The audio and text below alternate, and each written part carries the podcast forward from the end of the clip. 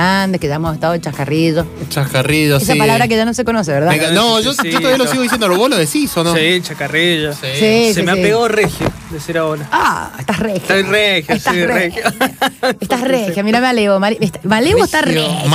Maleo está Se puso el regio. sombrerito ahí, tipo Maleo, con la. La, la Anita le ha buscado todos los sobrenombres al No, pelado, claro, que era claro, un oso, bonito. que regio, que pelado. ¿Cuál fue el otro que también le... No sé, me duró tan Maleo. solo. a, a Ariel que le decías también, de, siempre Ah, le, le Ariel, es verdad, Ariel. Ariel, Debe se ser por alguna banda o alguien que se llama Ariel. No, pues te confundiste de nombre nomás. Y quedó Ariel de Ah, buscando... No, Ariel. Ariel de la... de- no era de la sirenita. No, No, no, Ariel es la sirenita.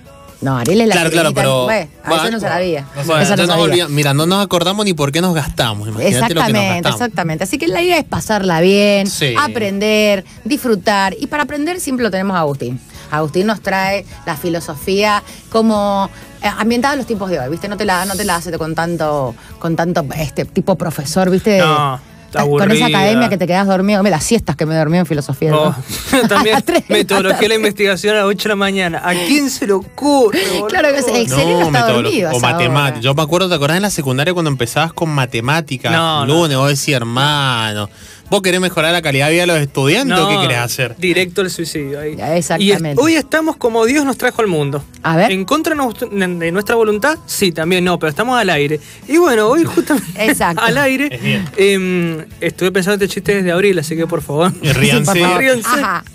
Em, hoy traemos, bueno, este tema Iken acá en la radio, em, que bueno, justamente es el tema del poder. El poder. Un tema muy, muy bueno porque en la, en la historia de la filosofía no hay filósofo o filósofa que no haya reflexionado sobre el poder. Sí. Ujú. Eh, es un tema justamente muy crucial y que ha atravesado toda la historia. Sí. Sin embargo, bueno, un poco la temática o la estrategia que voy a empezar a utilizar ahora, para los próximos programas también, es trabajar un solo autor y que sea un poco más específico, pero más profundo el programa. A ver. Y hoy vamos a hablar justamente de este gran filósofo francés que todos lo conocen, Foucault. Michel Foucault. Michel Claro. Foucault. Y con eh, ustedes, Michel Foucault. con ustedes, usted. Michel Foucault, Uh. un tipo que lo conocen todos. Yo creo que conozco antes a Michel Foucault que a mi propia madre. Pero bueno, Michel Foucault, para dar un pequeño panel histórico, eh, decía recién, es un filósofo francés que nace en 1926 y muere en 1984. Sí.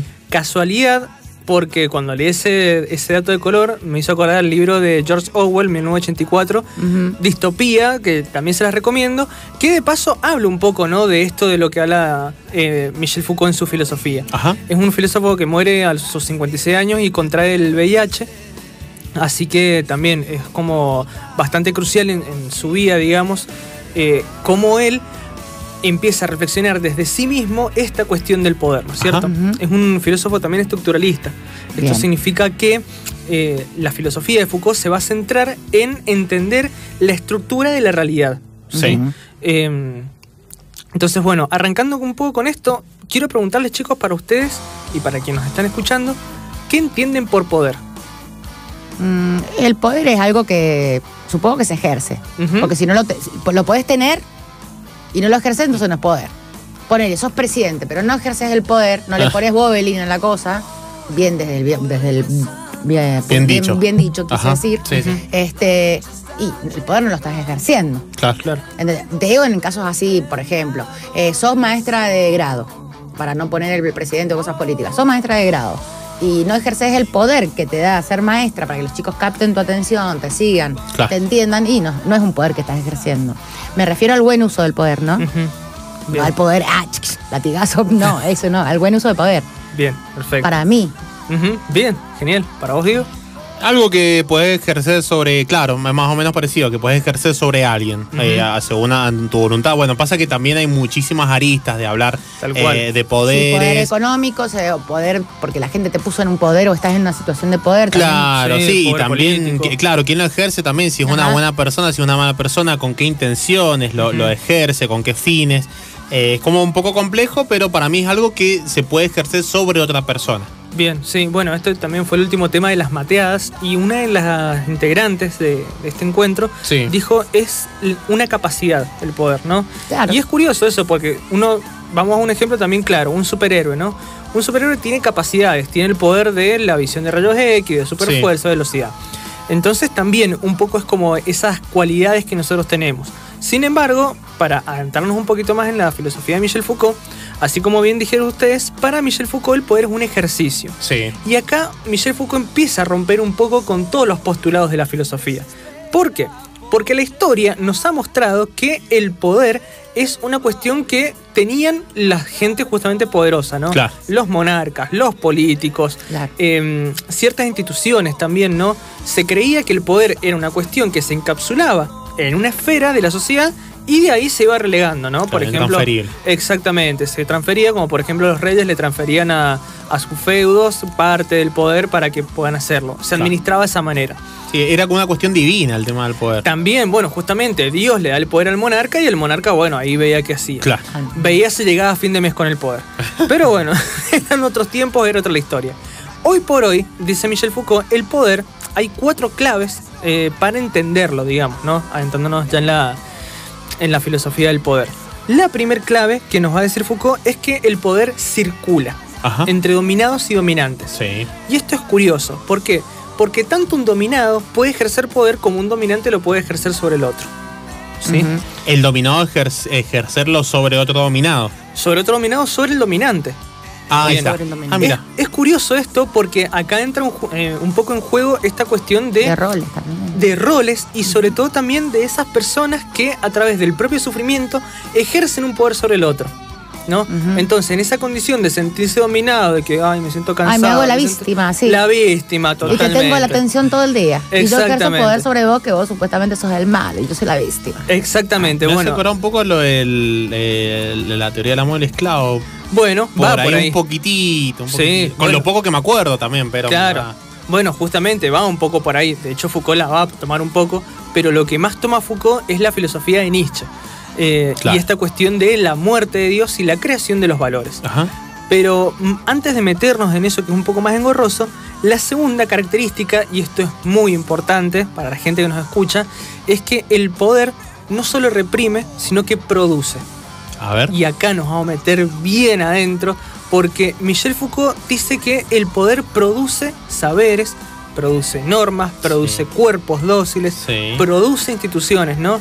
Entonces, la facultad más importante del poder, más allá de que sea un ejercicio, La es que el poder normaliza. Ahí va.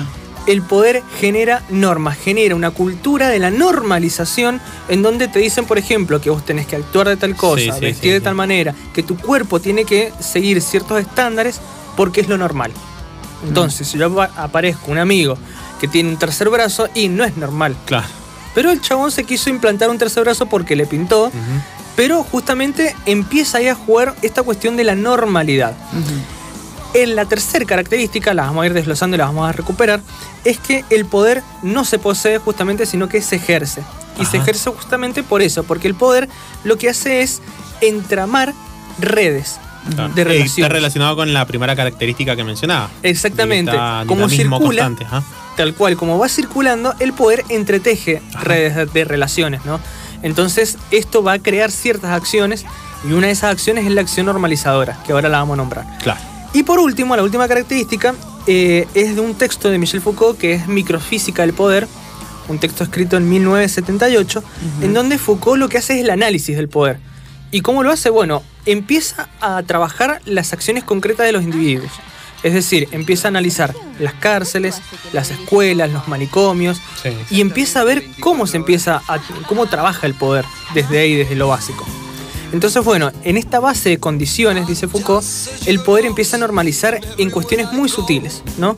Pensemos en una escuela. ¿Cómo se sientan los alumnos en las escuelas?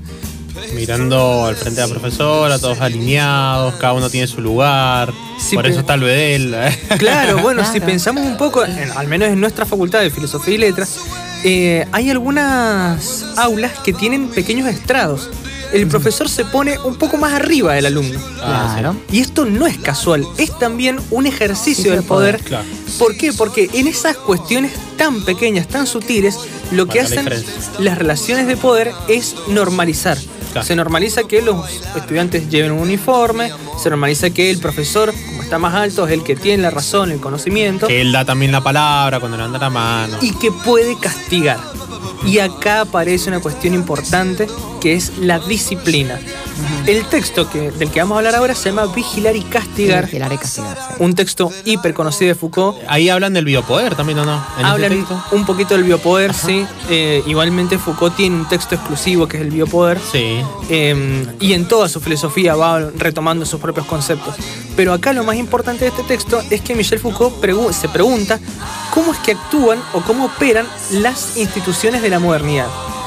En la modernidad, en la época moderna, el Renacimiento, el Iluminismo y demás, aparecen tres instituciones que empiezan un poco a moldear la sociedad. Lo que dice Foucault, lo, lo que se produce es una ortopedia social. ¿no? A ver, Y podemos adivinar, ¿el Estado, la Iglesia, va por ahí o nada? Va por ahí. Es la escuela, Ajá. la familia, la policía y los manicomios. Ajá. Ah, mira los manicomios. Los manicomios. Claro, es que eran otros tiempos también. Sí, y era otra la historia. Era otra historia, sí. Em, ¿Qué es lo que sucede? En la antigüedad, ¿qué se hacía con los presos, con los leprosos, con los locos? Se los excluía. Sí, sí. Se los subía a un barco a alta mar y que se mueran solos. Listo, que Dios haga con ellos lo que le pinte. Sin embargo, y mm, esto tiene un porqué y es porque como la misma historia cambia, las redes de poder y las relaciones de poder tienen que cambiar, se tensionan. En la modernidad lo que se empieza a implantar es la reclusión. ¿sí? Es decir, ya no se los deja libres a los locos, a los enfermos, a los presos, sino que justamente, a los delincuentes en realidad, sino que se los recluye. ¿Para qué? Para controlarlos Claro. aparece en Vigilar y Castigar, en este texto, un concepto sumamente importante que es el del panóptico.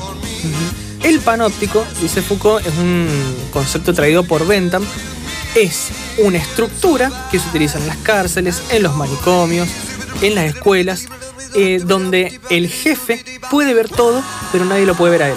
Claro. Pongo dos Tipo ejemplos, Gran Hermano. Dos concretos. El primer ejemplo es Gran Hermano, ¿no? Gran Hermano Perdón, no quiero spoileártela, pero No, que no. voy pensando también. Sí. digo, no, es que esto no, no es spoiler como me hiciste con el mate, sino que esto es, es propio del pensamiento. Hablando de cobradores. Hablando de cobradores. Eh, esto es propio del, del pensamiento y está bueno que, que lo vayan sacando. Uno, bueno, es Gran Hermano. Y el otro, eh, más allá de que tengo mis serias críticas con respecto a esta serie, pero El Marginal. En El Marginal, cuando vemos al jefe de la cárcel, ¿qué es lo que vemos? Oficina y cámaras. Claro. Cámaras. Cámaras por todos lados, saben El ventanal. el ventanal, sí. entonces saben lo que hacen en el patio, saben quién está transando con quién, saben Sí. qué es lo que hacen, qué es lo que no, cuándo van al baño, cuándo no. Entonces ese ejercicio del poder se ve justamente en la propia, eh, en la propia construcción del cuerpo. Y acá aparece de la producción que hablaba recién el Diego. La producción del cuerpo a través del poder se da por cuerpos dóciles. ¿no? Del poder. Del poder, A claro. ver. La producción del poder en los cuerpos dóciles, dice Foucault, es, eh, pongamos un ejemplo, el ejército. ¿Cómo se imaginan ustedes un soldado cualquiera? Descríbanmelo. Su postura Eh, corporal. ¿Su postura col- natural o una vez que ya está en el ejército? Una vez que está en Y el ejército, respetando uy, la heteronormativa, con claro. uniforme, limpieza, impecable, como te exige la institución en... Claro, y a nivel físico, bueno, acorde, por ejemplo, a las tareas que técnicamente realiza, por ejemplo, la gente que está en el ejército, preparada para la guerra, preparada para el conflicto. Obviamente tenés que tener como una. ¿Cómo decirlo? Como una, sí, como una forma física. Sí, un estado físico. Un estado físico, Habilidades, estado exactamente. físico, si sos alto, perteneces a, qué sé yo, a, a- no, no- no aviación, pero sí lo montado, cosas así, viste, creo que las estaturas tenían que ver a dónde te, te mandaban también. Bien. Otro ejemplo, ¿cómo se imaginan ustedes o cómo se recuerdan a ustedes como alumnos de escuela? A mí me gusta romperle la paciencia a los profesores, hacerle chiste, que, que se equivocara y sabes que lo atendía. a mí me gustaba hacer reír a mis compañeros. Ajá. Pues, Bien. Y en, Pero sí, cuando aparecía la maestra, no es que estabas hablando. En mi época aparecía la maestra, loco, y te cagaba. posición de firme, sentadito Y siempre espalda la derecha. esperabas parado al lado del banco. Claro. Está bien que yo soy de los 78, ponele la escuela del 78. Ujú, Todavía había dictadura. Claro. Y Claro. eso en la escuela primaria sí se sentía, ¿eh? O sea, Ujú. era izar la bandera recto, este, entrar al salón, esperar las paradas de la profe, no sé ahora cómo Claro. es en las primarias, pero Claro. Bueno, Tenía todo. Bueno, es curioso esto porque eso, vuelvo a repetir, no es normal, pero sí se buscó normalizarlo, sí. ¿no? O sea, uno tiene ya a priori, cuando piensa a un a un policía, ¿no es cierto? ¿Cómo lo imagina? Y posición de firme, la arma reglamentaria, el chaleco, a un alumno Enojado. X, enojado, un alumno X también serio, bien peinadito, pelo corto que no llega a tocar el cuello de la camisa. No, y bueno, normas. Normas que lo que hace justamente el término norma, dice Foucault, viene de normal. Claro. ¿no? Esas normas que después se transforman en leyes son los que ayudan a mantener la normalidad en la sociedad. Pero ¿qué pasa? Dice Foucault. Aparece otro concepto importante que es la noción del castigo. El castigo, para Michel Foucault en esto de vigilar y castigar, es un dispositivo del poder que rectifica al sujeto. ¿sí? Y es decir, le dice a dónde tienen que ir sus acciones. Si usted transgrede lo normal y va a ser castigado. Pero Foucault va más allá de eso. ¿Y qué es lo que dice? Que cualquier persona puede ser castigada. ¿no? Aunque no, aunque no se salga a la normalidad. Aunque no se salga la normalidad, A uno cuando ve caminando a un policía, al menos a mí me pasa, cuando veo caminando a un policía, yo lo primero que hago es pensar si estoy haciendo algo bien o no. Yo también. Yo ¿Por digo? ¿por qué nací con esta cara que en cualquier momento dice no. documento? que Claro. Lo que pasa es que cuando eras chico también, ojo, viste que viene la policía y te agarra, viste que no te, te asustaban los abuelos. En otra época te asustaban con esas cuestiones de poder. Bueno, ese, eh, ese mío internalizado está Claro. internalizado por la propia cultura. Claro. Entonces Michel Foucault dice, acá el poder ha actuado perfecto porque nos ha generado un miedo en el cual nosotros mismos ya nos tenemos que portar bien sin la necesidad de que haya alguien atrás y nos diga, che, te estoy vigilando. Porque nosotros ya nos sentimos vigilados. Me encanta. Y Me hay encanta. mucha, hay mucha, hay mucho debate, pero bueno, este, en cuanto a un montón de cosas de interesantes para sacar, pero bueno, ya vamos. no, vamos. porque. No, ¿sabes qué? Porque me ponía a pensar en esto también, pero a mí me gustaría darle como una vuelta de rosca y decir, bueno, a veces te portás bien, porque sí, porque sabes perfectamente que no, quizás no haya un castigo, pero obviamente todas sus acciones tienen sus consecuencias y también como que uno lo ve desde esa forma. Pensando también en que uno no, no siempre se va a portar bien porque alguien te esté viendo algo por el estilo. alguien te Muchas veces uno se divierte haciendo alguna broma que vos sabés que capaz que no todo el mundo le va a caer bien, pero es una broma en fin, con, no- sin mala intención. Entonces, bueno, como que trataba de buscarle la, la otra vuelta de rosca de quizás no portarse mal por una cuestión de, de castigo de la vigilancia y demás, sino por una cuestión de, de las consecuencias que puede llegar a traer, que no necesar- necesariamente sean castigos. Bueno, justamente ahí aparece otro instrumento que pertenece a la disciplina, que es el tema del examen. Ah, mira. Ah, pensé que O ibas la competencia también. ¿Qué O sea, pensabas que. Ah. No, pe- pensé que me ibas a decir algo respecto a la moral, eh, que iba a ir un poquito más en rosca de la, de la ética. Bueno, el examen viene por ahí un Ah, poco. entonces Porque está todo relacionado. Claro, porque el examen, al evaluarnos, eh, no solamente en una universidad o en una escuela, sino al evaluarnos en nuestra conducta de seres sociales Sí. y de sujetos de derechos, nos están evaluando constantemente si lo que estamos haciendo está bien o no. Por ejemplo, recién lo que decía el Diego, una persona que es una broma en la calle, que es una broma al fin, un grupo de vecinos puede examinar esta broma y decir, no, esto está mal, ejercen su poder llamando a la policía y la institución que va a hacer, reprimir. Exacto. Fua. ¿No? Me gusta, me gusta. Mira, hay mucha gente que se ha aprendido. Bueno, acá eh, nos mandan un mensajito. Nos dicen panóptico, controlar y castigar, fabricar. El poder crea valores. Michelle, un genio. Muchísimas eh, gracias, Bani. Parece que nos está escribiendo, así que le mandamos un beso muy, muy grande. Eh, bueno, también mencionaba la cuestión de- del panóptico, todo, que son conceptos que hemos visto, bueno, obviamente en filosofía. Acá dice que hable del poder que ejercen los políticos y jueces que son ambiciosos y los que creen tener el poder y para qué lo usan, para su propio beneficio y no para hacer la justicia que se merece cada persona. Son abusos de poder generados por ambición y maldad. Es un resumen de mi opinión, más o menos de lo que pienso, por lo menos hacia ese tipo de poder. Eh, bueno, muchísimas gracias a la gente que, que se comunica acá. Dice, buen día mis prefes, atenta para escuchar la columna de filosofía y también quisiera que me recuerde el nombre del Bonard que recomendó Tessa. Los quiero, así que bueno, un beso a la negra, ya se lo vamos a, a mencionar. Pero bueno, la gente participa mucho y me, me encanta, me encanta porque, como siempre decimos, está todo relacionado. No, y aparte también es un momento donde la filosofía, como bien dice Agus, este, eh, esto, Michel Foucault es muy nuevo, es lo último que hay en cuanto a estos estudios y, y cómo hoy el mundo está tan distinto y la gente observa lo que pasa a su alrededor. Sí. O sea, gran parte de la gente ya no se come los buzones, ¿viste? Totalmente. bueno, y con respecto al tema de eh, lo que decía recién uno de los radioescucha, el tema del poder político, Michel Foucault, eh, un poco ya al final de su vida, empieza a trabajar un concepto que no lo termina de trabajar porque se centró mucho en el poder, que es el tema de la resistencia. Eh, justamente uno dice, bueno, del poder no podemos escaparle al poder porque nos atraviesa, porque circula y demás. Sin embargo, eh, este otro gran filósofo que estudia mucho a Foucault, que es Gilles Deleuze, otro francés, eh, él mismo plantea y dice, si la modernidad entró en crisis, el poder necesariamente cambia. Claro. ¿sí? Entonces, en ese cambio lo que se produce es un ejercicio de la resistencia. Resistir, justamente, Es también ejercer poder. es también ejercer poder. Pensemos en las mar- Resistiré. Resistiré, tal cual. Pensemos en las marchas, pensemos en las acciones políticas que hace el pueblo, ¿no es cierto?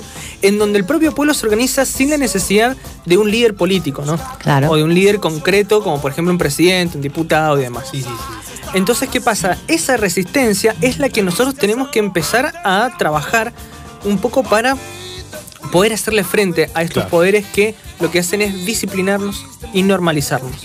Eh, una frase que voy a, voy a decir acá, y no les quiero ahorrar mucho tiempo, de el texto La arqueología al saber de Michel Foucault, dice, no me pidas quién soy y no me pidas que permanezca igual, deja que nuestros burócratas y nuestra policía vean que nuestros papeles están en orden. Claro. Ah, perfecto. Me gusta. Qué lindo, ¿no? Eh, Eh, es está bueno. increíble, sí, porque justamente lo que enseña Foucault es esto, ¿no? Que si bien nosotros entendiendo la telaraña de, que construye el poder, también podemos tener nuestra propia mm, manera de encontrarnos esos vestigios, esos resquicios en los cuales entramos en la grieta de la realidad y empezamos a romper. Claro. ¿no?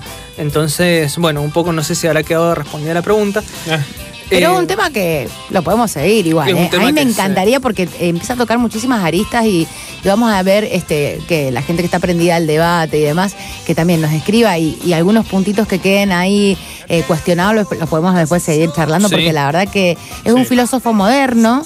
Este, postmoderno eh, y demás, pero y justamente está bueno, está bueno porque son nuevos paradigmas, eh, es es, mm, está bueno replantearse quién ejerce el poder, este, de- desde qué lugar, este, en los distintos ámbitos de la vida. No me refiero al poder político, ¿no? Me refiero a distintos ámbitos, ¿no? Este, y qué te quieren hacer creer también, ¿no? O sea, eh, estar un poco más atentos también, ¿no? Totalmente. No ser seres tan manipulables en un punto. Y también eso, y por otro lado, el hecho de saber en qué lugar estamos nosotros ejerciendo nuestro poder. Claro. O si los otros están ejerciendo por eso de nosotros, ¿no? Claro. Un poco eso es lo que viene a enseñarnos Foucault. Exactamente, a mí me encantó.